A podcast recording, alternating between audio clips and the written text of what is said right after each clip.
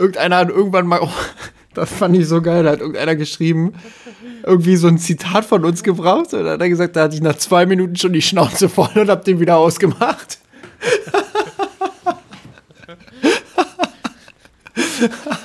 Ja, du, ich kann mir ja selber auch nicht zuhören. Ne? Es ist wunderbar, was das überhaupt Leute machen. Ah, ich habe auch überlegt aufzulegen mittendrin. mirsanrot.de Geschichten rund um den FC Bayern München.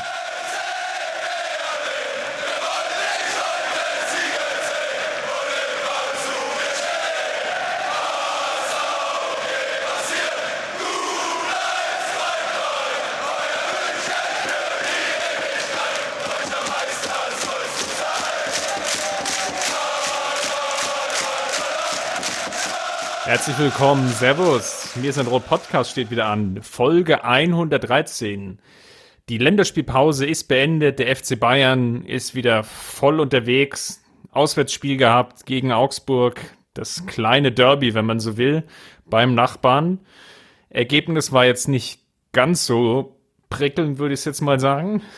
Das Meme von Uli Hoeneß Gesichtsausdruck, wie er Richtung Kabine marschiert ist, ähm, ja, ist, glaube ich, jetzt schon so ein Social Media Highlight. Und einer der, der es zu dem Highlight gemacht hat, ist heute natürlich wieder unser Gast. Grüß dich, Justin. It's fine, ja. Das, das wäre die perfekte Unterschrift zu, zu diesem Meme. Das werde ich wahrscheinlich noch in meinen Memes-Red nachher auf Twitter dazu ergänzen. It's fine. Passt perfekt zu dem, zu dem doch sehr bösen Gesichtsausdruck, den Hönes da hatte. Sehr schön. Ähm, lass uns mal loslegen und ein bisschen reinschauen, wie die Partie gegen Augsburg denn lief. Die Münchner waren ja, oder sagen wir so, so Nico Kovac hatte so ein paar Aufstellungsfragezeichen. Alaba, Hernandez, ähm, sind die wirklich jetzt schon fit? Gerade um Hernandez gab es ja so einiges an Diskussionen im, im Vorfeld der oder während der Länderspielpause. De facto, ja, hat er dann gespielt. Ähm, als Linksverteidiger, Alaba saß noch draußen. Mehr oder weniger überraschend dadurch, dann gab es so eine kleine Rotation innerhalb der Abwehr. Pavard Süle war das Innenverteidigerpärchen, Kimmich jetzt wieder als Rechtsverteidiger, Wald, und das war so die zweite große Änderung, Martinez auf der alleinigen Sechs gespielt hat. Gab zwei Achter, also es war eher so ein 4-1-4-1 diesmal, äh, mit Coutinho und Thiago davor. Coman, Lewandowski, Gnabry waren die üblichen Verdächtigen vorne drin. Es gab ja viel Diskussion im Vorfeld, gerade auch um Thomas Müller. Javi Martinez war so die zweite Personalie, die natürlich im Bekanntheitsgrad etwas hinten anstand. Kurzum, wie sehr hat es dich überrascht, dass Martinez gespielt hat und vor allem, dass Müller nicht gespielt hat? Also, wir haben ja in, in einer Podcast-Folge, die wir neulich auch moderate Rotation genannt haben, haben wir quasi auch gefordert, dass Kovac ähm, ja einfach auch mal die, die Breite des Kaders ein bisschen nutzt, ein bisschen mehr rotiert. Äh, ich glaube, das fällt durchaus in den Aspekt moderate Rotation. Dass Müller nicht gespielt hat, hat mich eher weniger überrascht, ehrlich gesagt, weil ich äh, glaube, dass er zuletzt eher den kürzeren gezogen hat, ähm, auch sportlich von seinen Leistungen her. Ähm, aber ich habe halt schon von Beginn an eigentlich äh, geahnt, dass es ein sehr zähes Spiel wird. Ähm, ganz einfach deshalb, weil wenn Martinez auf der 6 spielt, dann hat man, das haben wir in der Vergangenheit ja auch häufig analysiert, dann hat man automatisch jemanden im Spielaufbau, der, der doch relativ behäbig agiert, ähm, der nicht so wirklich progressiv agiert. Ähm, später im Spielverlauf hat sich dann sogar noch gezeigt, dass, dass Thiago ihn auch nicht wirklich unterstützt hat, also er auch eine sehr seltsame Rolle im Mittelfeld hatte. Ähm, ich glaube, ich hätte mir mit denselben Spielern eher gewünscht, dass Martinez in die Innenverteidigung rückt, Kimmich ins Mittelfeldzentrum und Pavard dann auf die Rechtsverteidigerposition ähm, und Hernandez halt links. Und ich glaube, dass die Bayern damit besser ins Spiel gefunden hätten, als sie es tatsächlich dann ähm, mit dieser Mittelfeldkonstellation ja, hatten. Es hat mich, also mich persönlich, ich fand es eher überraschend, dass Müller nicht gespielt hat. Einfach aus dem Grund, weil Coutinho in der Länderspielpause mit Brasilien doch relativ weite Kilometer immer abspult. Ich glaube, diesmal waren sie irgendwie in, in Südostasien unterwegs, um dort, also die brasilianische Nationalmannschaft für einen kleinen Obolus dann immer irgendwelche Freundschaftsspiele veranstaltet. Ähm, teilweise noch nicht mal gegen Nationalmannschaften dann von dem Ort, wo sie spielen. Ähm, kurzum, jede Menge Kilometer in den Beinen. Er musste dann auch spielen, weil ich glaube im letzten Spiel oder im zweiten Spiel besser gesagt ähm, Neymar relativ früh verletzt raus ist. Coutinho dann fast noch die ganze Partie gemacht hat. Ich glaube gegen Nigeria war es, aber bitte mich jetzt nicht darauf festnageln. Und vielleicht haben wir noch Erinnerungen, bei der letzten Länderspielpause ging es danach weiter gegen Leipzig. Dort ähnliches Muster ähm, entschied sich Kovac für die Rotation von Müller. Also das war der letzte Startelf-Einsatz von Müller direkt gegen Leipzig. Dort hat er eigentlich ein ganz ordentliches Spiel gemacht, gerade auch am Anfang. Wir erinnern uns alle noch an das 1 zu 0 von Lewandowski, was er vorbereitet hat. Kurzum, wenn du ihn dann in diesen Situationen nicht bringst, wann dann? Ne? Coutinho, viele Spiele in den Beinen. Es kommen jetzt sehr viele dieser berüh berüchtigten englischen Wochen mit Champions League, nächste Woche dann wieder DFB-Pokal, ähm, dann schon wieder, glaube ich, Champions League. Also das ist jetzt der, die, die Taktung, die relativ hoch gefahren wird. Ende Oktober, Anfang November. Und wenn du Müller nicht in dieser Situation gegen Augsburg bringst, dann frage ich mich schon, wann dann. Ähm, das ist so ein bisschen dieser Konflikt, den ich da sehe. Ja? Ähm, natürlich kannst du jetzt vielleicht in der Champions League gegen Piraeus oder im DFB-Pokal auch nochmal die eine oder andere Option wählen. Aber ja, ich hätte es jetzt bevorzugt, wenn, wenn Müller einfach gespielt hätte. Alleine vielleicht schon aus dem Grunde auch so diese mediale Diskussion, die wirklich ja so richtig entstanden ist, ein bisschen abzukochen. Das heißt nicht, dass Kovac dann eins zu eins sich das reindiktieren lässt, was jetzt von der Aufstellung her ist, aber äh, was mir bisher fehlt in dieser Gesamtsituation ist, warum Müller dann nicht spielt. Ähm, er verkauft es ja immer so wie Müller ist nah dran und eigentlich hm, und trainiert gut und ja, Leistung auch gut, aber Coutinho Leistung tick besser.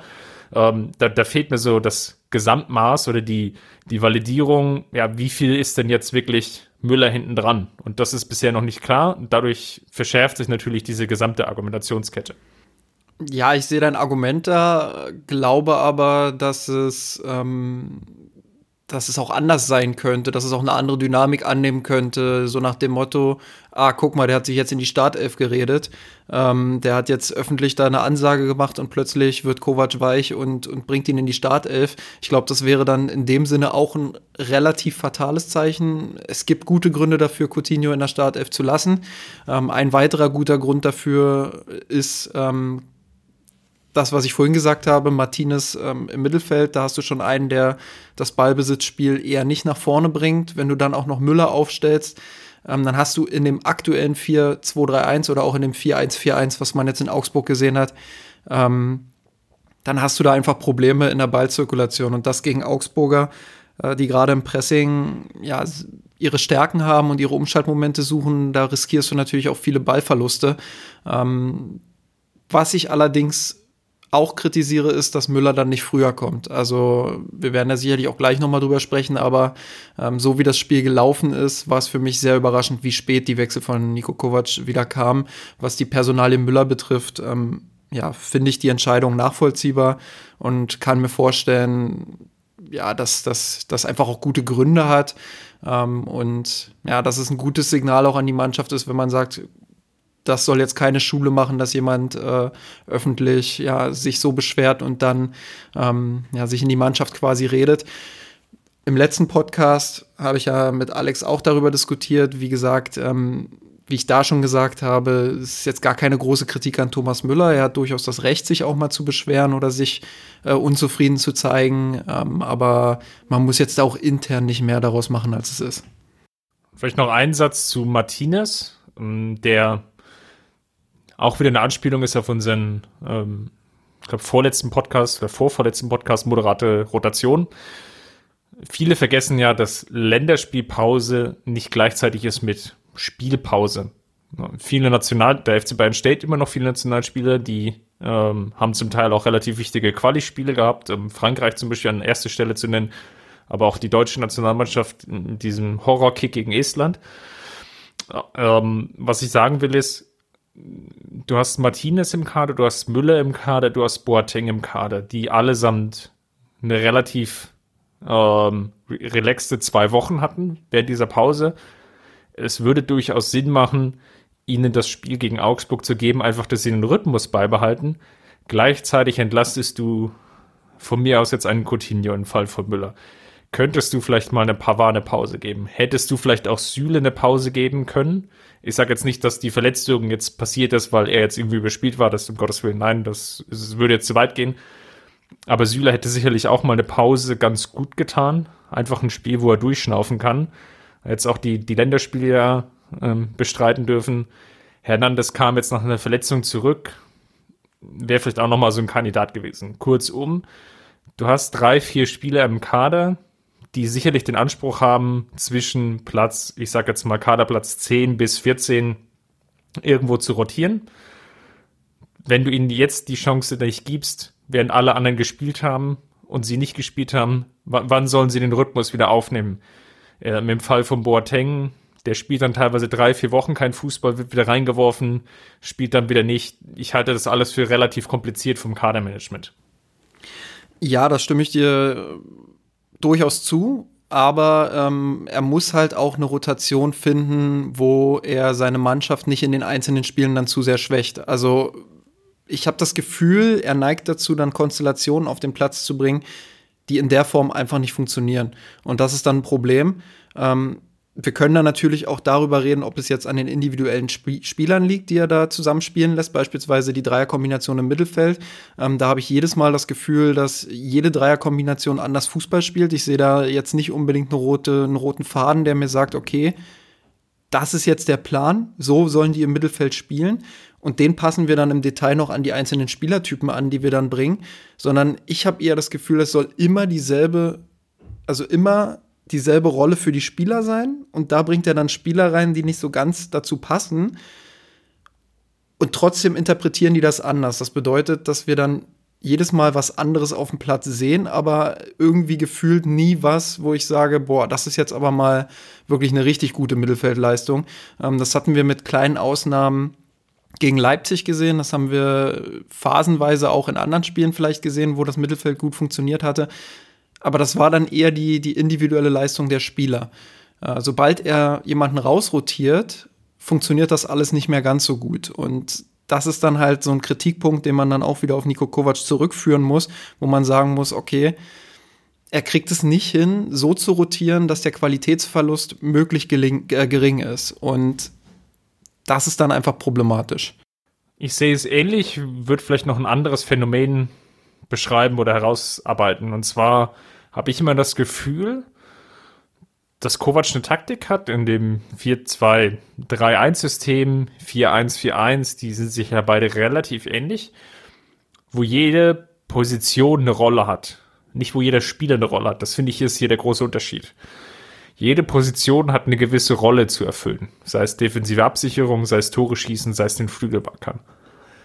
Ich glaube, wo Kovac sicherlich Nachholbedarf hat, ist, wenn er auf diesen einzelnen Positionen Spieler setzt, und das ist eigentlich genau das, was du jetzt auch gerade beschrieben hast, dass er es dann nicht schafft, die Stärken der Spieler herauszuarbeiten und zu unterstreichen, ähm, und gleichzeitig aber vielleicht ähm, durch kleine taktische Anpassungen, durch Spieleinstellungen ähm, das Gesamtsystem nicht ins Wanken zu bringen. Ein typisches, banales Beispiel könnte jetzt sein. Ähm, ich nehme es in Kauf, vielleicht, dass Thomas Müller rechts außen spielt.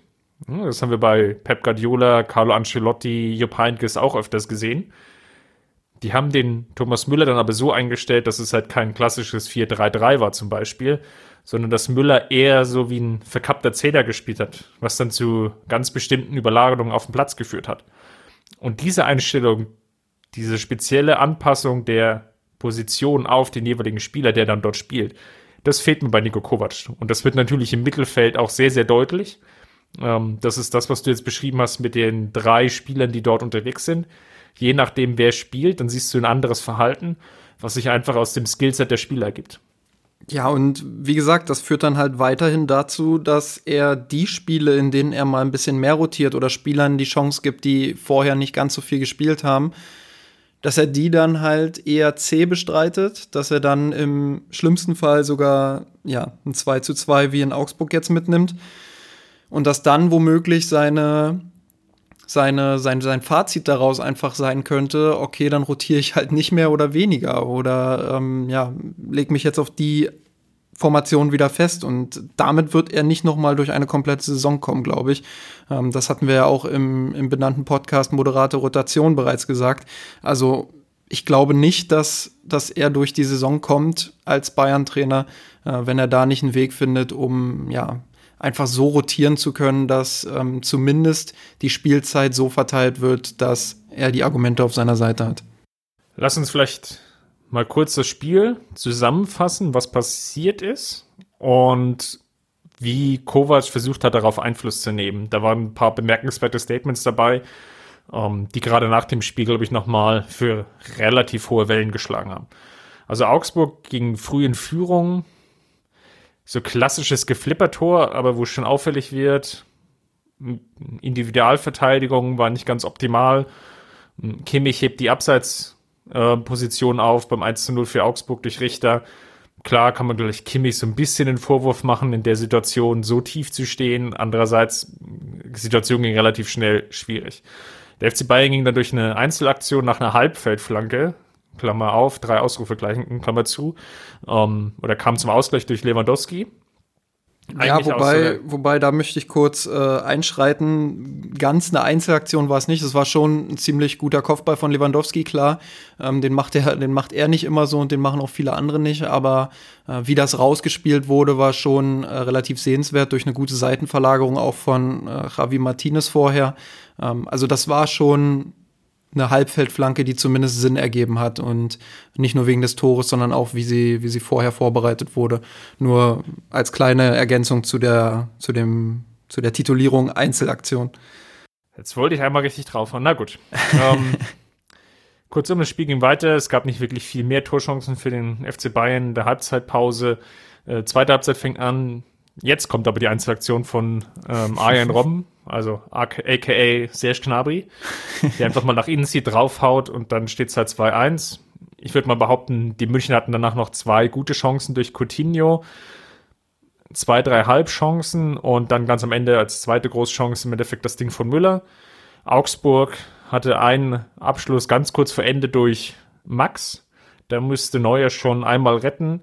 Dann hatte Finn Bogerson, glaube ich, im Nachschuss so ein ähm, oder hätte, glaube ich, die Chance gehabt, wurde dann wegen Abseits zurückgepfiffen, aber es gab, glaube ich, keine Szene, die ihm jetzt präsent war, die wirklich gezeigt hat, ob, Max, äh, ob Finn Burgerson im Abseits stand oder nicht.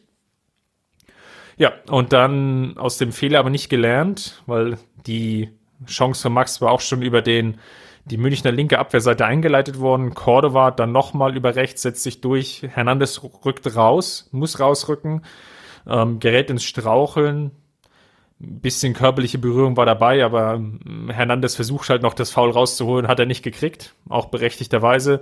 Augsburg kommt zum Ausgleich und die Partie endete 2 zu 2.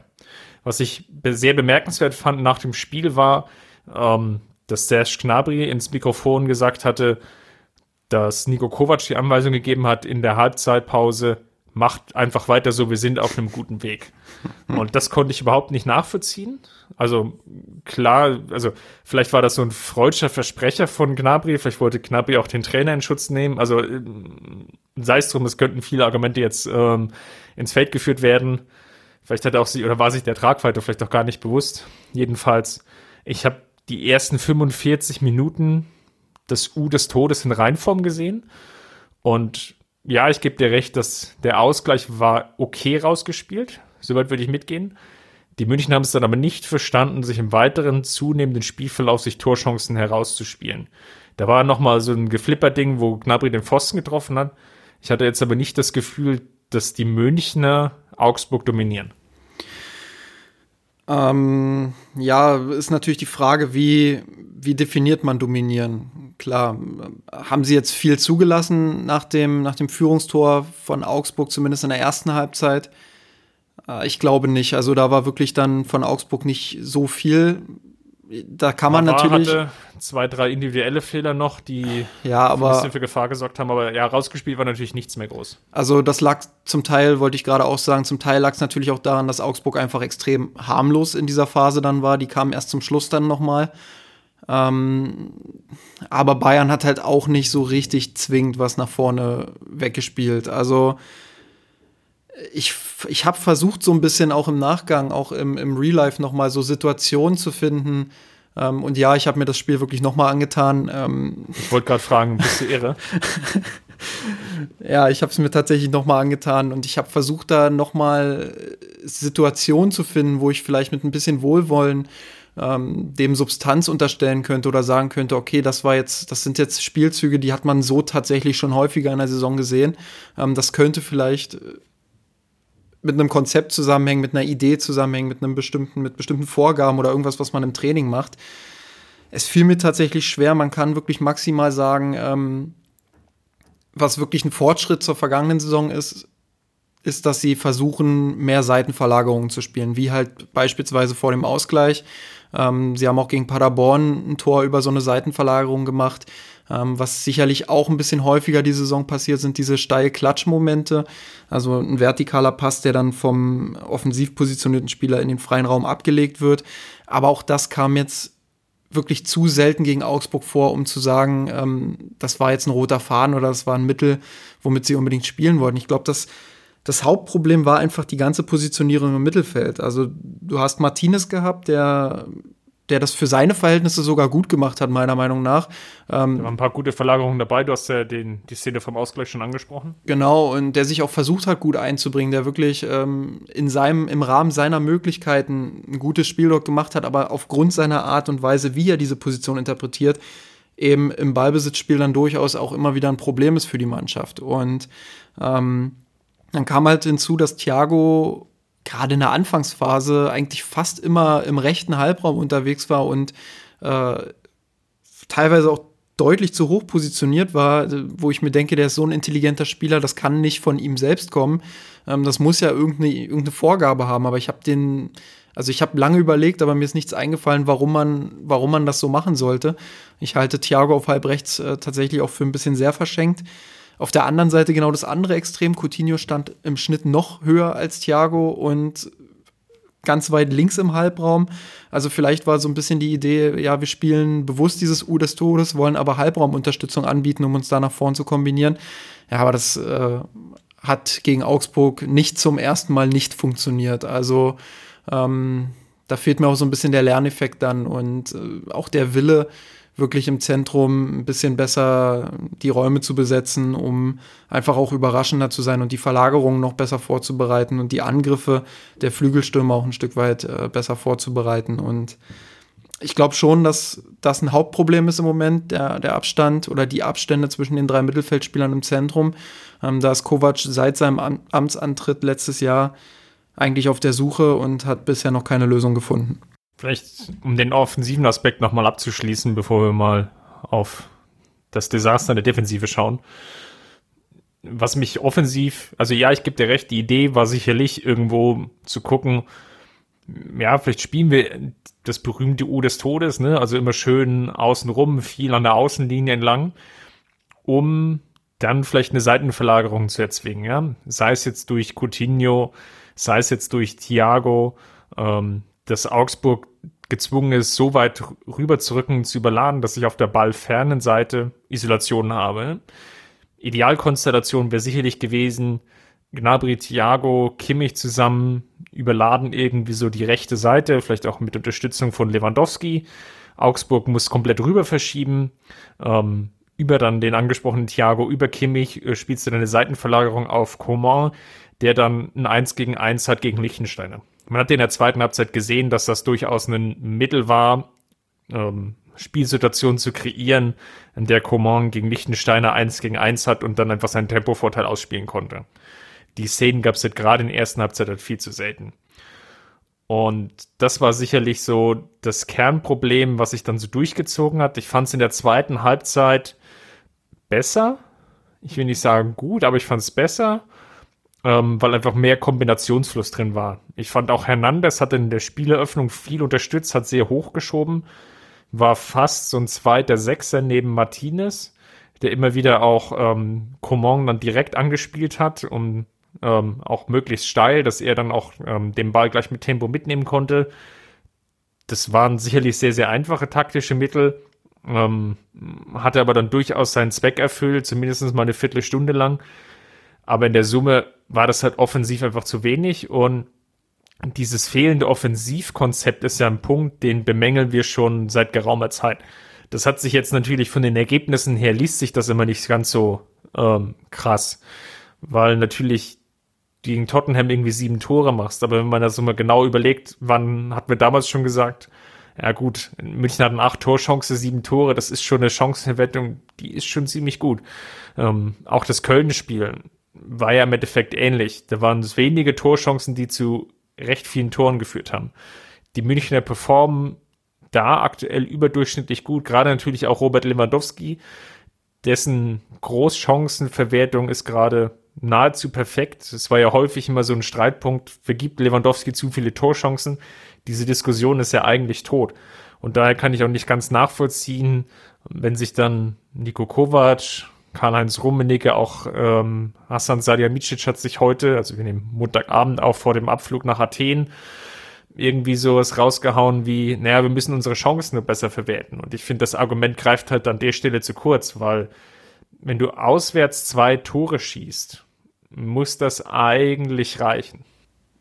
Ja, ja, klar, gerade zumal bei Augsburg. Ähm, bei allem Respekt, Augsburg war in den letzten Spielen jetzt auch nicht so überragend. Die haben einen sehr schwierigen Saisonstart gehabt, ähm, spielen im Moment auch eher wie eine Mannschaft, die, die es wirklich schwer haben wird, die Klasse zu halten.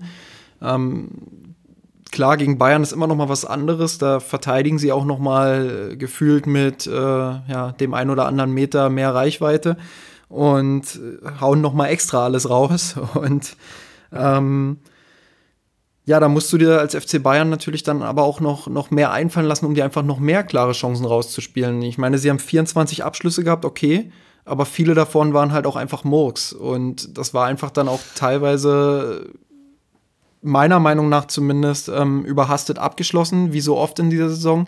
Ähm, oder halt den Mitspieler nicht gesehen oder ähm, schlampig abgeschlossen gab es sicherlich auch, klar, keine Frage. Aber gut, du hast am Ende ein Ergebnis gehabt von 3 zu 2 Expected Goals. Das gewinnst du also normalerweise, ähm, wenn du deine Chancen adäquat nutzt. Aber wie du schon gesagt hast, dann müssen die zwei Tore am Ende einfach auch reichen. Zwei von drei ist eine okaye Ausbeutung. Ähm, ja, und dann musst du halt zusehen, warum hast du zwei Gegentore kassiert. Und das geht halt im Ballbesitz schon los. Wie ich vorhin gesagt habe, die, die Abstände im Mittelfeld haben nicht immer gepasst, beziehungsweise eher selten überhaupt gepasst. Äh, dadurch hast du dann einfachere Ballverluste drin, hast natürlich auch ein Loch im Zentrum, das vom Gegner bespielt werden kann. Ähm, dann hast du individuelle Fehler, die durch das mangelnde Positionsspiel auch nochmal so, so ein bisschen gefördert werden. Und dann rennst du eben in solche Kontersituationen. Und Augsburg hätte noch viel mehr herausspielen können als diese zwei Expected Goals. Wir haben es vorhin angesprochen. Ähm, die haben dann einige Situationen doch eher schlecht ausgespielt und sind da nicht zu einem Abschluss gekommen, obwohl sie ja, eigentlich sich hätten Abschluss herausspielen müssen. Und dann wäre ähm, da auch wieder ein bisschen mehr Ausgeglichenheit da gewesen, glaube ich. Also mit Schönreden ist man da, denke ich, nicht gut bedient, wenn man, wenn man der FC Bayern ist. Da sollte man äh, doch selbstkritischer sein und nicht alles auf die Chancenverwertung schieben.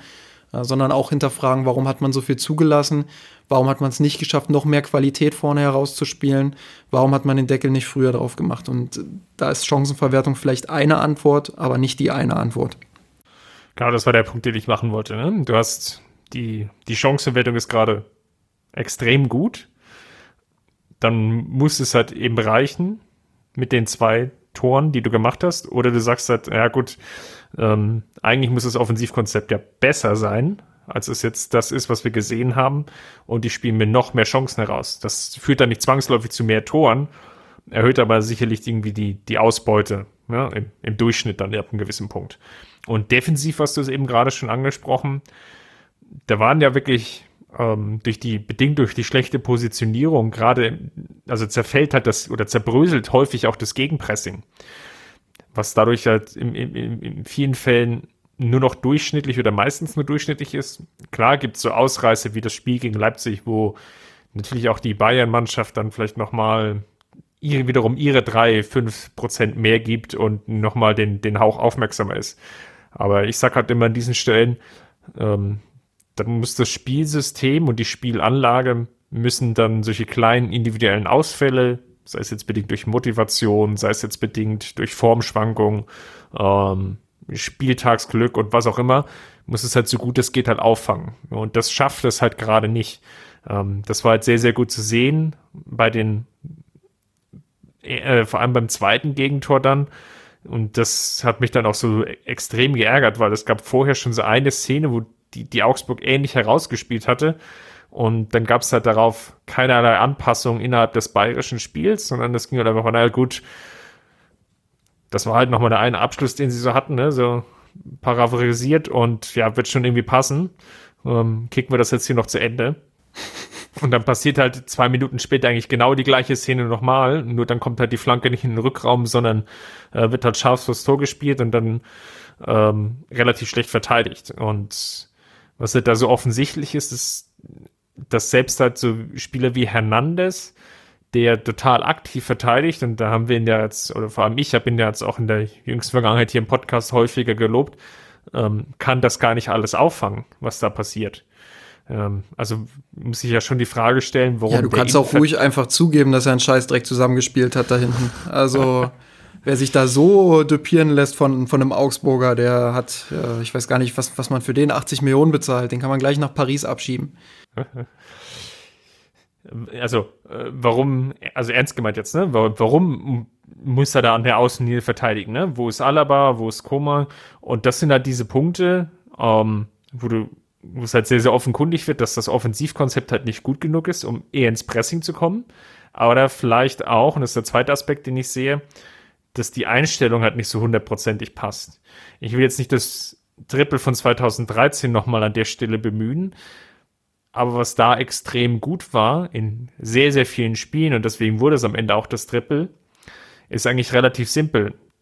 Heinkes hat es irgendwann verstanden, ähm, Robben und Ribéry Defensivarbeit beizubringen. Ähm, und auch gesagt, dass oder auch aufzeigen können, dass es halt auch gerade in solchen Spielen wichtig ist, ähm, die Arbeit zu verrichten. Ich meine, klar, wenn das dann irgendwie 4-5-1 steht oder 5-0, ähm, haben die beiden natürlich dann auch nicht mehr die, die Arbeit nach hinten gemacht. Das ist völlig klar. Aber solange es eng steht, war es eigentlich in fast allen Spielen damals so, dass ein Kollektiv auf dem Platz stand. Und dieses Gefühl habe ich gegenwärtig nicht. Ja, ist ein interessanter Punkt auf jeden Fall, über den man äh, auch sehr kontrovers, glaube ich, diskutieren könnte. Ähm, ich glaube, dass Nabri bereits sehr große Fortschritte gemacht hat, was die Arbeit gegen den Ball angeht. Äh, vor allem natürlich im vorderen Pressing, aber auch in der, in der Rückwärtsbewegung. Äh, ich glaube, dass Kingsley Coman da teilweise auch ein bisschen unterschätzt wird, aber ich gebe dir natürlich trotzdem recht in dem Sinne, dass es noch lange nicht so gut ist oder so, ähm, ja, so laufstark ist, wie es dann bei Robben und Ribery der Fall war. Das ist dann sicherlich ein Prozess, der noch dazukommen müsste. Ich glaube, es sind halt viele dieser kleinen taktischen Details und da zählt dann eben auch diese Defensivarbeit mit zu, da zählt dazu, wie sind die Abstände im Mittelfeld, ähm, da zählt dazu, wie kriege ich Tiefe in meinem Spiel, dass das so taktische Details sind, die in manchen Spielen ganz gut sind, die in manchen Spielen dann aber auch gar nicht mal so gut sind und die dann äh, dazu führen, dass der FC Bayern nicht an seine 100% kommen kann. Und das ist dann halt auch so ein bisschen, wir hatten das auch mal irgendwann in einem anderen Podcast, in einer anderen Episode, das ist dann so ein bisschen der Unterschied zwischen einem guten Trainer und einem sehr guten Trainer. Schafft der, also der sehr gute Trainer, der schafft es halt, aus den vielen herausragenden Einzelspielern nicht nur das Maximum auf individueller Ebene rauszuholen, sondern eben sie auch als Kollektiv so einzubinden in das System, dass die Mannschaft in der Lage ist, 100% auf den Platz zu bringen. Und das Gefühl habe ich beim FC Bayern im Moment eher nicht. Und da zählt auch dazu das, was ich vorhin gesagt habe. Wenn dann mal eine Position rotiert wird, wenn dann mal ein neuer Spieler auf den Platz kommt, dann hat man sofort das Gefühl, dass es ein anderes Spiel ist und dass Kovac es nicht schafft, ihn so einzubinden, dass, die, dass das Kollektiv einfach keinen Schaden davon trägt. Und das ist eigentlich der Kritikpunkt, der sich schon seit letzter Saison durchzieht. Er hat es dann damals geschafft, sich auf eine Formation festzulegen oder auf eine Aufstellung festzulegen, die gut funktioniert hat, wo die Balance okay war, wo sicherlich auch einige Spiele dabei waren, äh, die durchaus zäh waren, die, wo auch Spiele dabei waren, die, die man hoch gewonnen hat, die am Ende aber gar nicht so gut waren, wie es das Ergebnis gezeigt hat was aber letztendlich trotzdem eine gute Rückrunde war mit zwei Titeln. Und wie ich es vorhin gesagt habe, ich glaube, das wird diesmal so nicht reichen. Diesmal muss halt dieser, dieser Fortschritt im Kollektiv kommen, dass die Mannschaft einfach zusammen äh, diese Fehler ja, ausbügelt und dass nicht jeder auf sich gestellt ist, sondern dass sie als Mannschaft funktionieren, dass sie als Mannschaft ähm, ja einfach den, den Ball nach vorne tragen, dass sie aber auch zurückverteidigen als Mannschaft. Ähm, ich habe auch tatsächlich häufiger das Gefühl bei Niko Kovac, dass Offensive und Defensive als zwei grundverschiedene Dinge betrachtet werden, dass die Defensive für sich steht, die Offensive für sich steht, dass aber die Zusammenhänge nicht so ganz da sind und auch nicht benannt werden. Also entweder ist es die Chancenverwertung vorne oder es sind die individuellen Fehler hinten, aber der Prozess und der Zusammenhang zwischen Ballbesitz und Nicht-Ballbesitz und die Umschaltmomente, äh, Stichwort Vier-Phasen-Modell von Louis van Gaal, das fehlt mir so ein bisschen in der Analyse. Und äh, da kann ich mich ad hoc jetzt auch an kein Interview erinnern, wo er, wo er das mal klar gemacht hätte. Um mal weiter Öl ins Feuer zu gießen. Vielleicht noch so ein Argument in Bezug auf die Defensive, was mir so eben im drüber nachdenken aufgefallen ist. Ähm, sicherlich war es jetzt so, ne, wir haben ja auch darüber gesprochen, du hast ein bisschen rotiert als FC Bayern. Ähm, nach einer Länderspielpause ist es schwierig, wieder reinzukommen. Ähm, vielleicht ist es jetzt auch nicht so der richtige Tag, weil gedanklich bist du vielleicht irgendwie schon wieder woanders. Ja? Geschenkt. Ähm, aber wo sind diese 1 zu 0 Siege dann in diesen Spielen? Ne? Ähm, auch gerade die Zeit unter Jupp Heynckes hat, oder was da den FC Bayern ausgezeichnet hat, war, Spiele einfach auch mal mit 1 zu 0 zu gewinnen. Und das fehlt, glaube ich, Nico Kovac komplett. Es gibt eigentlich immer nur so diese fast zwei Extreme. Eher es läuft relativ viel zusammen und dann wird das Spiel meist dominiert und auch hoch gewonnen. Oder es gibt halt diese umgekehrten Extreme, das sind diese Partien, die wir die letzten zwei Wochen gesehen haben. Ähm, nämlich einmal das Spiel gegen Hoffenheim, wo du so def kolle kollektive Defensivaussetzer hattest, die dazu geführt haben, dass du Rückstand bist. Oder dass du halt, ja, eigentlich einen ganz ähnlichen Spielverlauf hast, wo du auch relativ am Ende noch ein Gegentor kassierst und dann wieder Punkte einbüßt gegen Augsburg. Und das ist so ein Muster, das zieht sich, glaube ich, jetzt in diesen anderthalb Jahren, die Kovac trainen erst beim FC Bayern durch. Ähm, ich habe jetzt ähm, sogar im Vorfeld mich vorbereitet und habe mal nachgeguckt.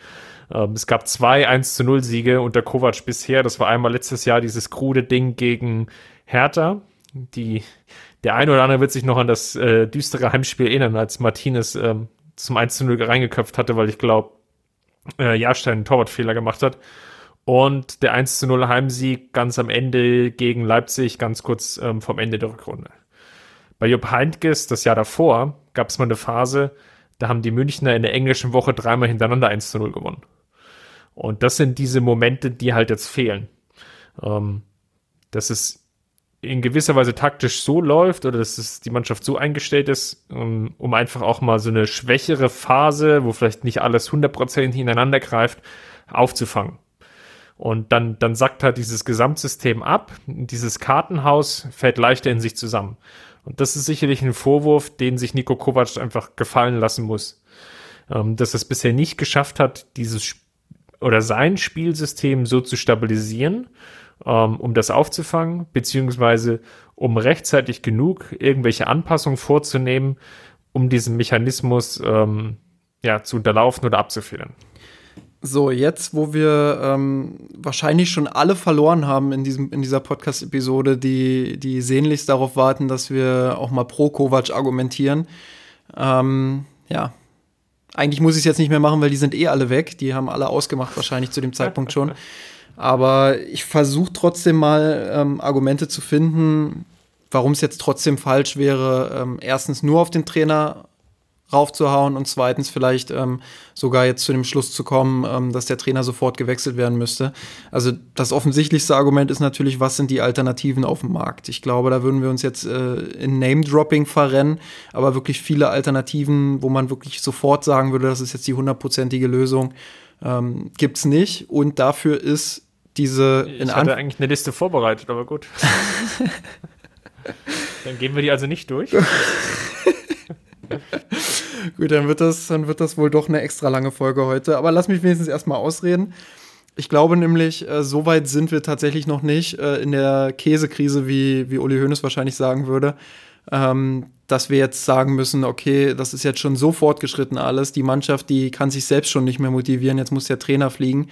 Ähm, ich glaube, der Zeitpunkt ist einfach noch nicht da. Man sollte die nächsten Wochen tatsächlich doch noch abwarten, sollte schauen, wie entwickelt sich das jetzt. Ähm, ähnlich wie in der vergangenen Saison kann man sich Dortmund so ein bisschen als den Höhepunkt äh, rauspicken, auf den jetzt alles zulaufen wird.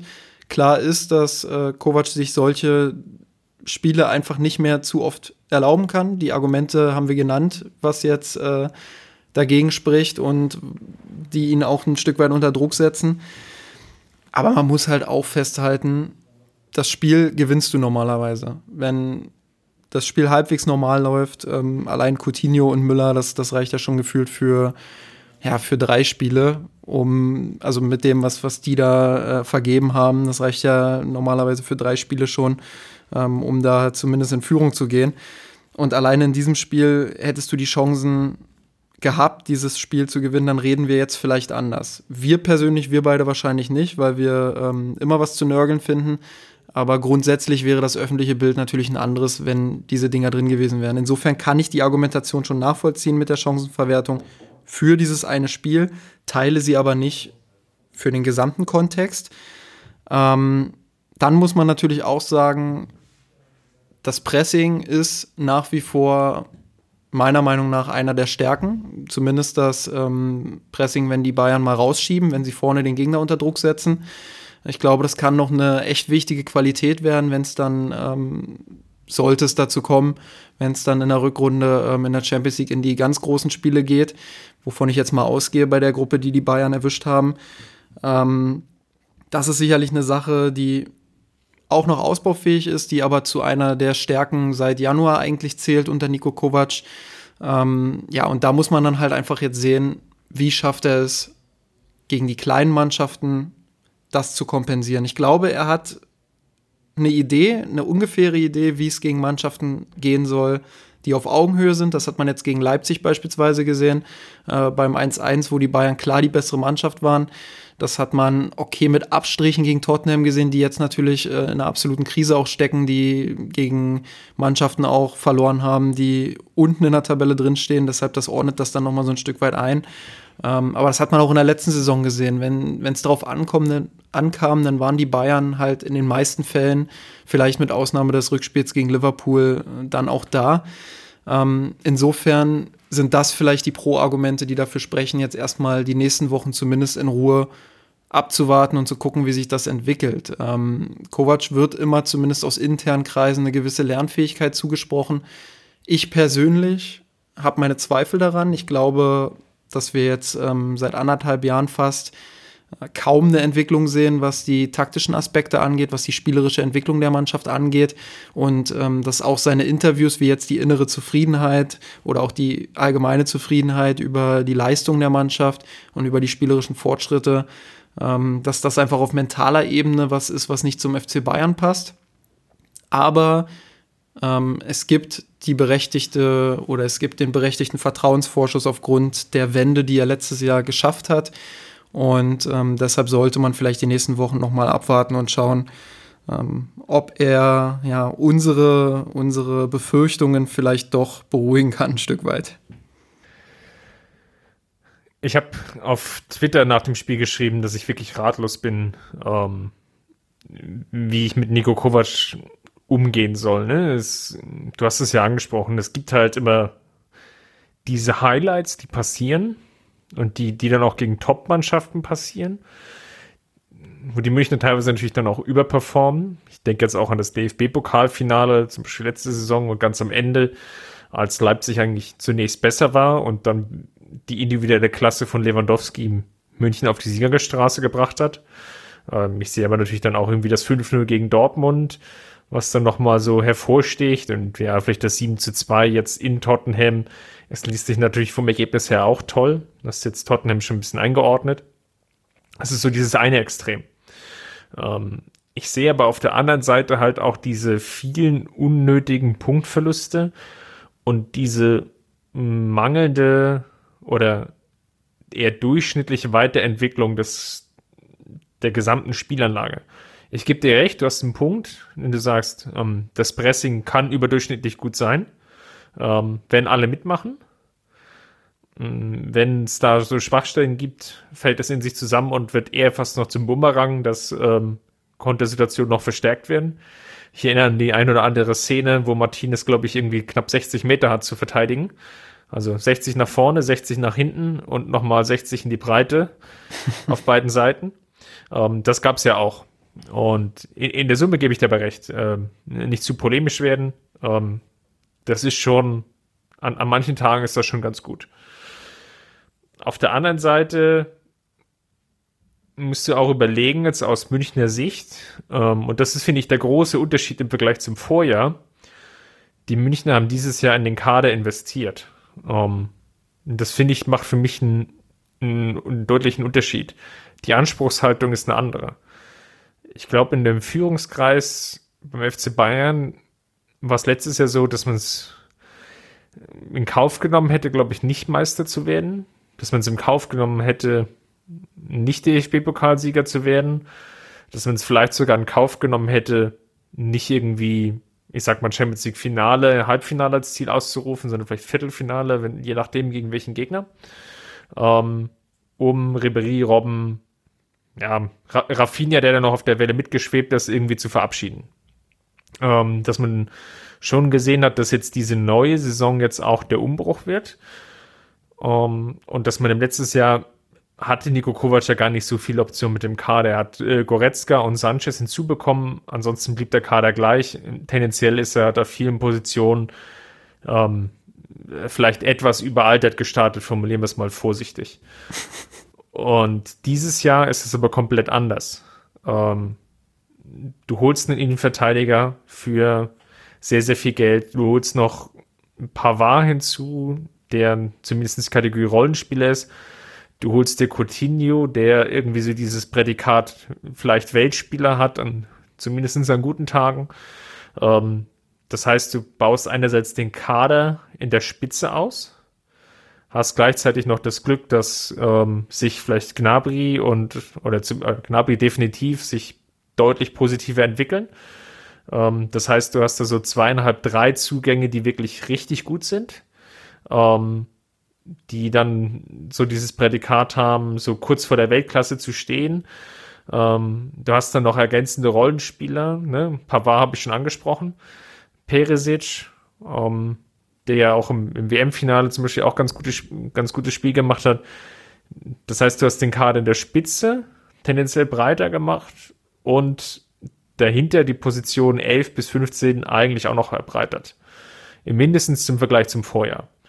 Und da denke ich, dass sich daraus auch ein anderes Anspruchsdenken entwickelt hat oder also oder definitiv sollte und dass Kovac sicherlich Probleme haben wird, das zu erfüllen.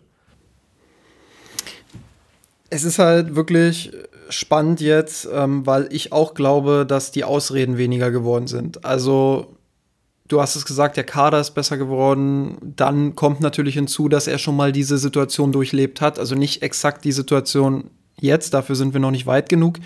Aber sollte sich das jetzt noch verschärfen, dann wäre es halt das zweite Mal, dass er in so eine Krise schlittert. Und beim zweiten Mal fällt es dann den Clubbossen wahrscheinlich auch deutlich schwieriger, ähm, das zu verzeihen und zu sagen, ja, mach's halt noch ein zweites Mal. So, dann lernst du jetzt aber beim dritten Mal draus. Ich glaube nicht, dass das passieren wird. Ich glaube, wenn sich das verschärft, dann wird's ähm, deutlich enger, als es Stand jetzt der Fall ist. Wie gesagt, jetzt ähm, werden die Clubbosse zu Recht auch noch sagen, noch ist alles gut, noch ist die Tabelle, ähm, noch ist die Tabelle gut für uns. Wir haben bloß einen Punkt Rückstand. Ähm, Platz 9. Das, das ist fein.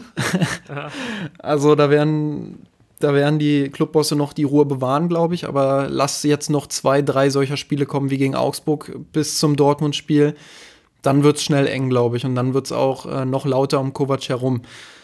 Ich glaube, was auch oft unterschätzt wird bei Nico Kovac, um jetzt vielleicht noch ein Pro-Argument mit ins Feld zu führen, ist seine Außendarstellung. Klar, wir haben jetzt so Situationen gehabt wie mit Thomas Müller, die, wo er ganz klar einen Fehler begangen hat. Ähm, aber auch da hat er dann wieder Stärke bewiesen, hat gesagt, ja, das war ein Fehler von meiner Seite, das tut mir leid, hat sich öffentlich dann auch entschuldigt. Ähm, ich glaube, dass er einen gewissen positiven Umgang mit den Medien hat und dass er da wirklich große Qualitäten hat, weil wenn ich denke, für wie viel weniger andere Trainer in München schon ja, an die Wand genagelt wurden von den Medien, äh, dann ist das bei Kovac doch noch alles sehr moderat. Ähm, da gibt es relativ wenige Stimmen, die wirklich jetzt schon davon sprechen, äh, dass das Ende bevorstehen könnte. Und das muss ich sagen, das ist auch ein Verdienst von ihm selbst, weil er sich nach außen hin gut präsentiert, weil er häufig souverän auch mit Kritik umgeht, weil er in den meisten Fällen eine gewisse Ruhe auch bewahrt, ähm, sich ausdrücken kann, sich nach außen hin darstellen kann.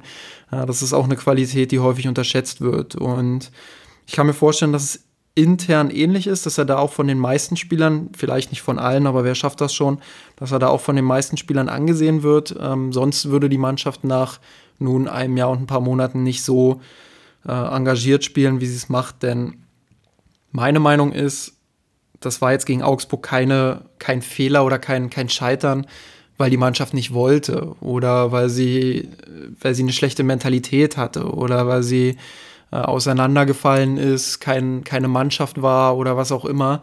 Ähm, ich glaube tatsächlich, dass das Hauptproblem darin liegt, der Mannschaft Lösungen für verschiedene Situationen an die Hand zu geben. Also im taktischen Bereich einfach noch akribischer zu arbeiten. Äh, und da bin ich ein bisschen, bisschen enttäuscht jetzt in dieser Saison, weil ich am Anfang der Saison das Gefühl hatte, da bewegt sich was da kommt jetzt was. die Bayern spielen mehr durch die Mitte, es gibt mehr Seitenverlagerungen, es gibt mehr steile Klatschmomente, ähm, es gibt ein deutlich besseres Pressing im Vergleich ähm, zur ersten Hinrunde. Da hatte ich schon Hoffnung, dass es jetzt, dass jetzt eine Entwicklung kommt, wo man auch sagen kann, Mensch, lass dem mal noch ein bisschen äh, Zeit geben. Vielleicht sieht das in drei, vier Monaten richtig, richtig gut aus. Mittlerweile bin ich jetzt wieder am Punkt, ich habe es vorhin gesagt, sobald die Spieler dann mal ausgetauscht werden, wird schon relativ deutlich, dass es eher von denen abhängt, dass es eher individuelle Entscheidungen auf dem Platz sind und dass da scheinbar zumindest, das ist mein Eindruck, weniger Substanz hintersteckt. Und das äh, stimmt mich dann jetzt doch für die Zukunft wieder ein Stück weit skeptischer. Ich sehe es persönlich so, dass du hast das Dortmund-Spiel als, als einen der Fixpunkte angemarkert. Ich glaube schon, dass es nicht zwei, drei Spiele sind, so wie du es beschrieben hast, sondern dass es maximal noch ein Spiel gibt. Ähm, wie gesagt, aus den genannten Gründen. Einerseits die Kaderinvestition, andererseits auch, dass sich halt Kovac nicht mehr hinter dem Argument verstecken kann, in Anführungsstrichen. Ähm, ja, er ist irgendwie noch ein neuer Trainer, muss ich ihn wieder reinfinden und ja, wie das letztes Jahr im Herbst ja auch passiert ist. Und damals hat er das Argument auf seiner Seite, dass er, glaube ich, die ersten sechs, sieben Spiele gewonnen hatte und ja, das ist ja diese Saison jetzt auch bei, bei weitem nicht so. De facto ist zumindest in der Bundesliga Status jetzt das nicht genug. Wenn du acht Spiele hast, gewinnst nur vier, dann ist das erstmal aus Münchner Sicht nicht ausreichend genug. Und ja, wie gesagt, das ist eben der, der kritische Punkt an der Stelle. Ähm, rein auf die Ergebnisse geschaut, ist das dann zu wenig, gemessen an Anspruchsdenken, ähm, gepaart mit den Argumenten von den, den taktischen Aspekten. Klar, auf der anderen Seite stehe ich natürlich genauso ratlos da, wie du es ja auch beschrieben hast, und ich glaube, das ist unser Gesamtgefühl gegenwärtig, dass natürlich auf der anderen Seite, dass da der Double-Gewinn steht und natürlich vielleicht das eine oder andere Positive ist. Ne? Du hast jetzt Außendarstellung als, als einen Punkt genannt. Ähm, diese, diese Menschlichkeit, die er da vielleicht auch in den Verein reingebracht hat, äh, in seine Rolle, dass die teilweise ja auch harsche und teilweise auch unsachliche Kritik, ähm, dass er auch zeigt, dass ihm das nahe geht und das, das macht ihn ja auch menschlich ähm, und macht das Ganze ja so nahbar und bringt aber gleichzeitig diese Komplexität rein, weil ähm, man nicht diese klassische Distanz hat ähm, häufig ist es ja so, du guckst da, ähm, du guckst drauf und hast das Gefühl, ähm, der, der steht so weit weg, ja. Ähm, das ist ein Trainer, der ist irgendwie unnahbar. Ähm, du kommst mit dem Typ nicht klar, du kannst dich da nicht reindenken. Das ist ja durch die Äußerungen, die Kovac so im Alltag tätigt, ähm, ja der umgekehrte Fall.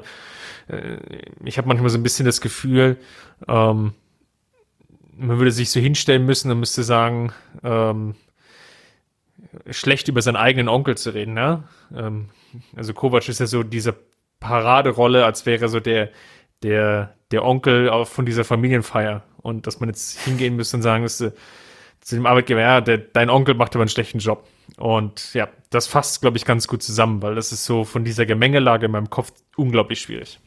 Ich würde vielleicht, um die Diskussion auch so ein bisschen abzuschließen, noch ein Argument gerne ins Feld führen, beziehungsweise in den Ring schmeißen, ähm, das nicht unbedingt mit Kovac zu tun hat, sondern eine Ebene darüber. Wir reden ja immer ganz gerne auch, ähm, wir werden auch dafür regelmäßig verhöhnt, dass wir ein bisschen zu sehr dem, dem Matthias Sammer hinterher trauern. Ähm, aber da muss ich den Sammer jetzt doch noch mal auspacken. Ich, ich glaube, dass diese Außendarstellung des Sportdirektors ein ganz wichtiger Punkt auch ist. Es geht jetzt gar nicht so sehr darum, äh, Salihamidzic jetzt auch noch in das, in das Boot der Kritik zu holen. Ähm, aber ich glaube. Get everybody in here. Einfach jetzt mal hier nochmal einen Rundumschlag. Jetzt einfach, jetzt müssen einfach alle nochmal dran glauben. Und überhaupt der Rummenige, was schweigt der sich jetzt einen ab? Äh, nein, also ich glaube tatsächlich, dass das fehlt, dass diese ganze Außendarstellung, die Sammer damals hatte, ich meine, der hat dann nach einem knappen 2-1-Sieg, hat er sich hingestellt und hat gesagt, ja, so geil war das heute gar nicht. Das, äh, wenn das so weitergeht, dann müssen wir uns hier ernsthaft Sorgen machen. Da muss man auch mal an die, an die, an die Spieler appellieren, dass sie im nächsten Spiel wieder, wieder besser auf den Platz kommen. Und solche Interviews erlebe ich beim FC Bayern eigentlich gar nicht mehr. Ich meine, die stellen sich nach einem 2-2 kollektiv hin in Augsburg und faseln irgendwas von Zufriedenheit und ja, wenn man die Chancen gemacht hätte. Äh, Uli Hoeneß betont auf einer Pressekonferenz nochmal, wie, wie wunderbar toll alles beim FC Bayern ist. Ähm, mir fehlt da ein Stück weit die Reibung und klar, wir haben jetzt, das muss man fairerweise auch sagen, wir haben jetzt größtenteils nur die Außenperspektive auf das Ganze. Natürlich versucht man an, sich an uns liegt es nicht mit der Reibung. das wolltest du sagen. wir versuchen doch Reibung in diesen Scheißladen zu bringen. Nein, äh, also das, das, wir haben nur diese Außenperspektive, klar. Natürlich versucht man sich nach außen hin immer so gut wie möglich darzustellen. Aber ich vermisse einfach jemanden, der dann auch nach so einem 2-2 sich klar positioniert und sagt, Jungs, äh, auch wenn wir genug Chancen hatten, das war heute zu wenig. Das war über weite Phasen war das ideenlos, über weite Phasen äh, haben wir zu viel zugelassen. Wir haben Augsburg nicht nur in der ersten und 90. Minute vor, vors Tor gelassen, sondern haben auch vorher sinnlose Ballverluste gehabt, die dazu führten, dass Augsburg Konter fahren konnte, die sie aber nicht zu Ende gespielt haben. Und dieser Kritikpunkt, der kam ja überhaupt nicht. Weder von Kovac, weder von Uli Hoeneß am nächsten Tag, weder von äh, Hasan Salihamidzic. Und ähm, da muss man dann hinterfragen, wie steht es eigentlich um die Mentalität des FC Bayern? Reus würde jetzt sagen, faselt mir nicht einen ab hier von Mentalität, aber es ist ja, es ist ja Teil der Bayern-Identität, dass du einen gewissen Anspruch hast, dass du vielleicht sogar teilweise absurden Anspruch hast, einen viel zu hohen Anspruch für viele, die, die außenstehend nicht verstehen können, äh, warum man überhaupt beim FC Bayern kritisiert, wenn sie, wenn sie noch so gut in Position sind. Aber genau das fehlt im Moment einfach. Das ist, das ist einfach Teil dieses ominösen Bayern-Gens, dass, dass man nie zufrieden ist. Ähm, da gibt es ja auch diese wunderbare Geschichte mit Thomas Müller und Josua Kimmich, wo Kimmich äh, irgendwann mal gesagt hat, Mensch, wir haben ja 5-1 gewonnen, warum feiert denn keiner? Und dann hat Müller gesagt, Siege sind nur dazu da, äh, um zumindest bis zum nächsten Wochenende Ruhe zu haben beim FC Bayern und sich ruhig durch die Stadt bewegen zu können am Sonntag. Ähm, das mag traurig klingen, aber das ist nun mal die Realität bei, bei einem Top-Club. Und diese Mentalität, dieser Anspruch, ähm, dieses, jetzt muss ich es doch sagen, mir san mir, das, das fehlt mir im Moment so ein bisschen beim FC Bayern. Ähm, und das kommt nicht nur von Nico Kovac, der sicherlich die ein oder andere unglückliche Aussage in die Richtung getätigt hat. Ähm, das ist auch so ein bisschen fehlender, fehlender Wille und fehlender Druck von oben, von der Führungsetage, vom Sportdirektor etc. pp. Gut, machen wir einen Deckel drauf. Wir haben noch einen zweiten Aspekt, den ich gerne mit dir besprechen würde. Niklas Süle musste nach zwölf Minuten knapp ausgewechselt werden mit einem Kreuzbandriss, hat sich abermals das Kreuzband gerissen. Ich glaube 2014 hm. war das schon mal der Fall. Wie schwer wiegt der Ausfall für die Münchner. Das ist jetzt abermals ein Kreuzbandriss, äh, nachdem letztes Jahr Tolisso mit einem ausgefallen ist. Äh, dieses Jahr jetzt Süle, relativ ähnliche Zeit am Anfang der Saison. Das eigentlich dazu führen wird, dass ja, von der Erwartungshaltung her Süle tendenziell kein Spiel mehr machen wird in dieser Saison? Also ich glaube, er fehlt in der Breite, definitiv. In der Spitze, wenn er an sein Leistungsmaximum kommt, fehlt er auch. Er ist schon ein sehr, für sein Alter schon ein sehr kompletter Innenverteidiger. Aber ich glaube, dass er in der Spitze nicht so sehr fehlen wird, wie, wie es teilweise geschrieben wird. Also man hat mit Hernandez, man hat mit Pavard, Boateng, hat man Spieler, die Potenzial haben auf dieser Position, ähm, das zu kompensieren. Aber es fehlt dir natürlich wieder ein Innenverteidiger in der Reihe dann ähm, in der Breite. Ich würde mir wünschen, wenn es dann wirklich äh, so weit kommt, dass äh, Lukas May auch ein paar Einsätze kriegt, der jetzt auch einen Vertrag bekommen hat, einen neuen. Ähm, das wäre schön allein in der Bundesliga würde es sich anbieten, ihn immer mal wieder reinzuwerfen.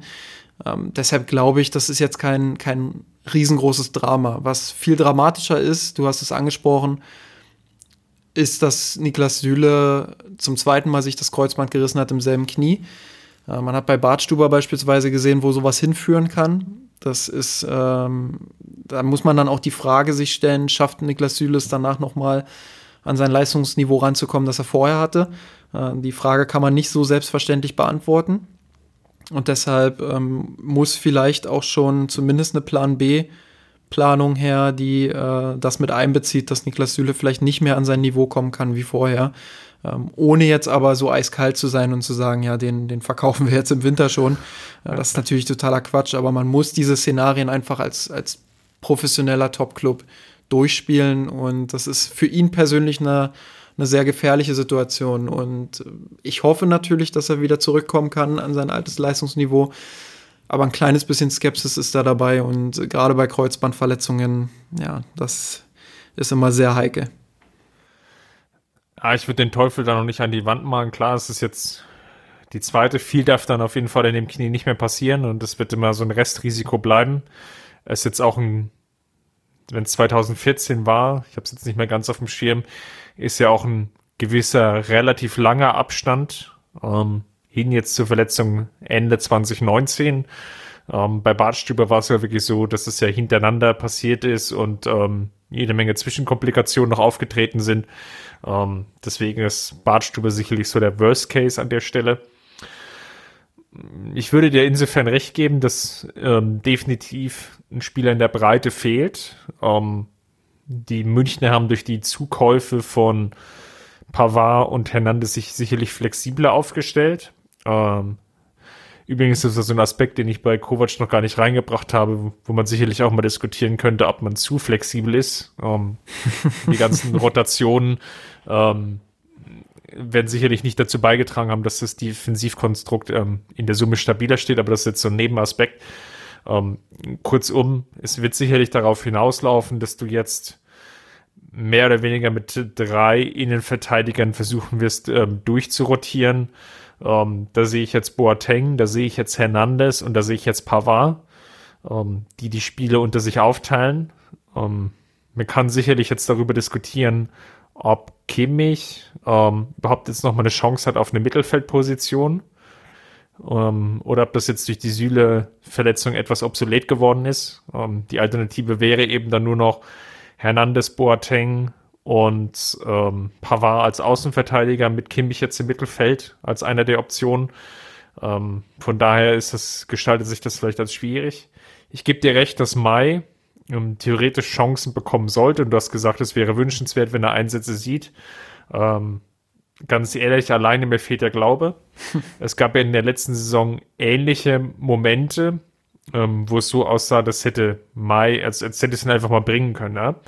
Und da war es von der Kadersituation teilweise noch angespannter in der Abwehr, als es jetzt ist, durch die Verletzung von Süle und Mai hatte, hatte keinen Einsatz bekommen. Deswegen glaube ich nicht so wirklich daran, dass ähm, die Beziehung Kovac-Mai vielleicht so die beste ist oder dass Kovac jetzt nicht so viel in Mai sieht. Eine Alternative, die ich vielleicht nochmal in den Raum stellen will, um das Ganze aufzudröseln und zu entschlacken, ist natürlich noch, du ziehst Martinez zurück in die Innenverteidigung, lässt ihn als Innenverteidiger spielen. Dort kann er vielleicht auch seine Stärken noch eher einbringen, die er gegenwärtig hat. Ähm, und hast dann wiederum etwas mehr Flexibilität, ähm, kannst vielleicht wiederum Kimmich ins Mittelfeld ziehen. Ähm, ja, das ist so von der ähm, spielerischen Varianz, weil die taktische Positionierung, das habe ich ja vorhin schon erwähnt, ähm, die scheint ja bei Kovac relativ stark zu sein.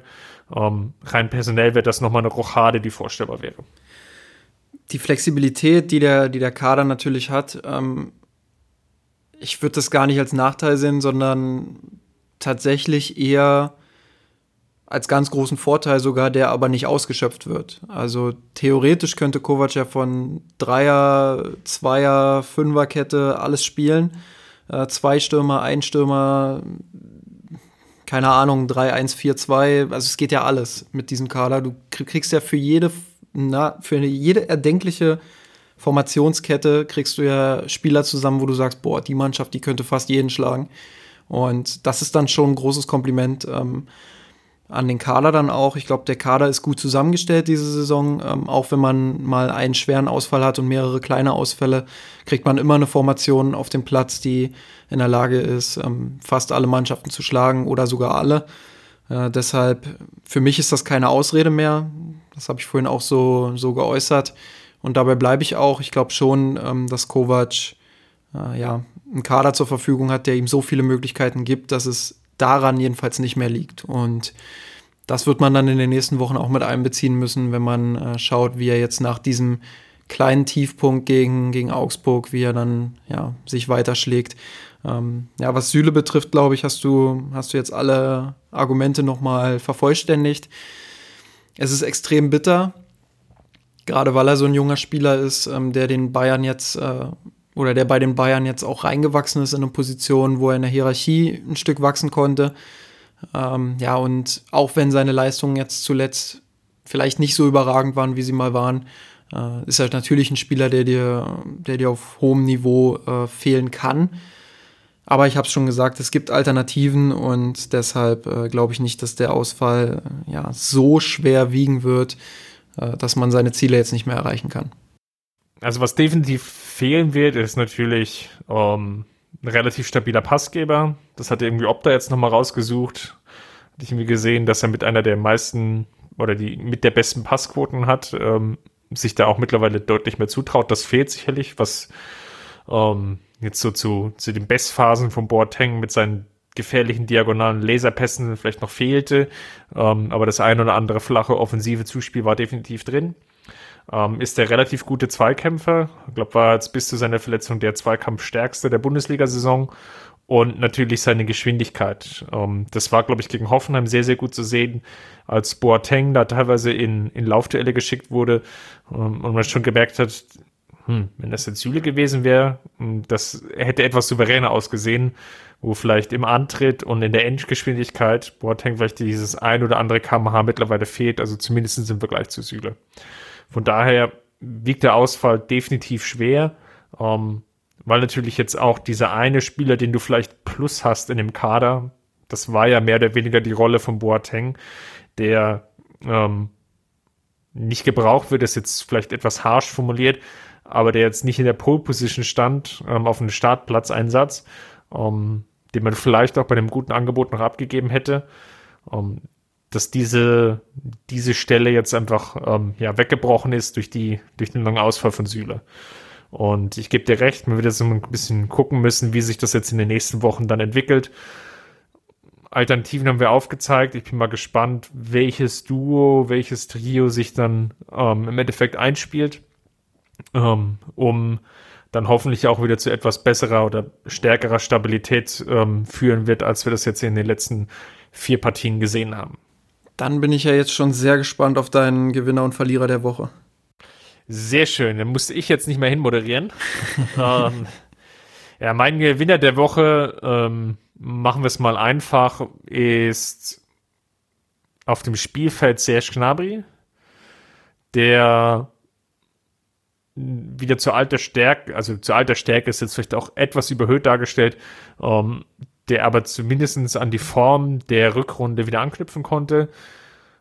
Gute Torvorlage und äh, selber das Tor erzielt. Ähm, stets aufmerksam, sehr belebendes Element. Ähm, wir hatten ja am Anfang der Saison so leichte Fragezeichen bezüglich der Form. Ich will nicht sagen, dass die jetzt komplett weggewischt sind, aber es ist zumindestens ähm, ja, relativ sicher, dass Gnabry jetzt ähm, der gegenwärtig beste Flügelspieler ist bei dem FC Bayern. Mein Gewinner der Woche ist Karl-Heinz Rummenigge, weil er das gemacht hat, ähm, ja, was sich einige andere im Club manchmal zum Vorbild nehmen sollten. Nämlich er hat nichts gesagt und einfach geschwiegen. Und ja, das ist manchmal dann doch der bessere Weg. Ich hatte auch überlegt, ihn zu nehmen, deswegen habe ich extra gesagt, auf dem Rasen. Aber da ich wusste, dass du es machen wirst, ja. konnte ich mir die, die Nummer klemmen. Wer ist denn dein Verlierer der Woche? Mein Verlierer der Woche, ähm, wir wurden neulich mal äh, so ein bisschen dafür kritisiert, dass wir eine ganze Folge darüber gesprochen haben, was Nico Kovac alles falsch gemacht hat und dann am Ende habe ich Tolisso als Verlierer der Woche genommen. deshalb, deshalb nehme ich diese Woche Tolisso als Verlierer der Woche. Nein, natürlich, äh, ich bleibe bei Nico Kovac, ich nehme Nico Kovac auch als Verlierer der Woche, ähm, will aber auch daran erinnern, dass ich ihn auch schon mal als Gewinner der Woche hatte. Und ähm, wann war das denn? ich glaube damals, als, als Frankfurt den Pokal gegen Bayern gewonnen hat.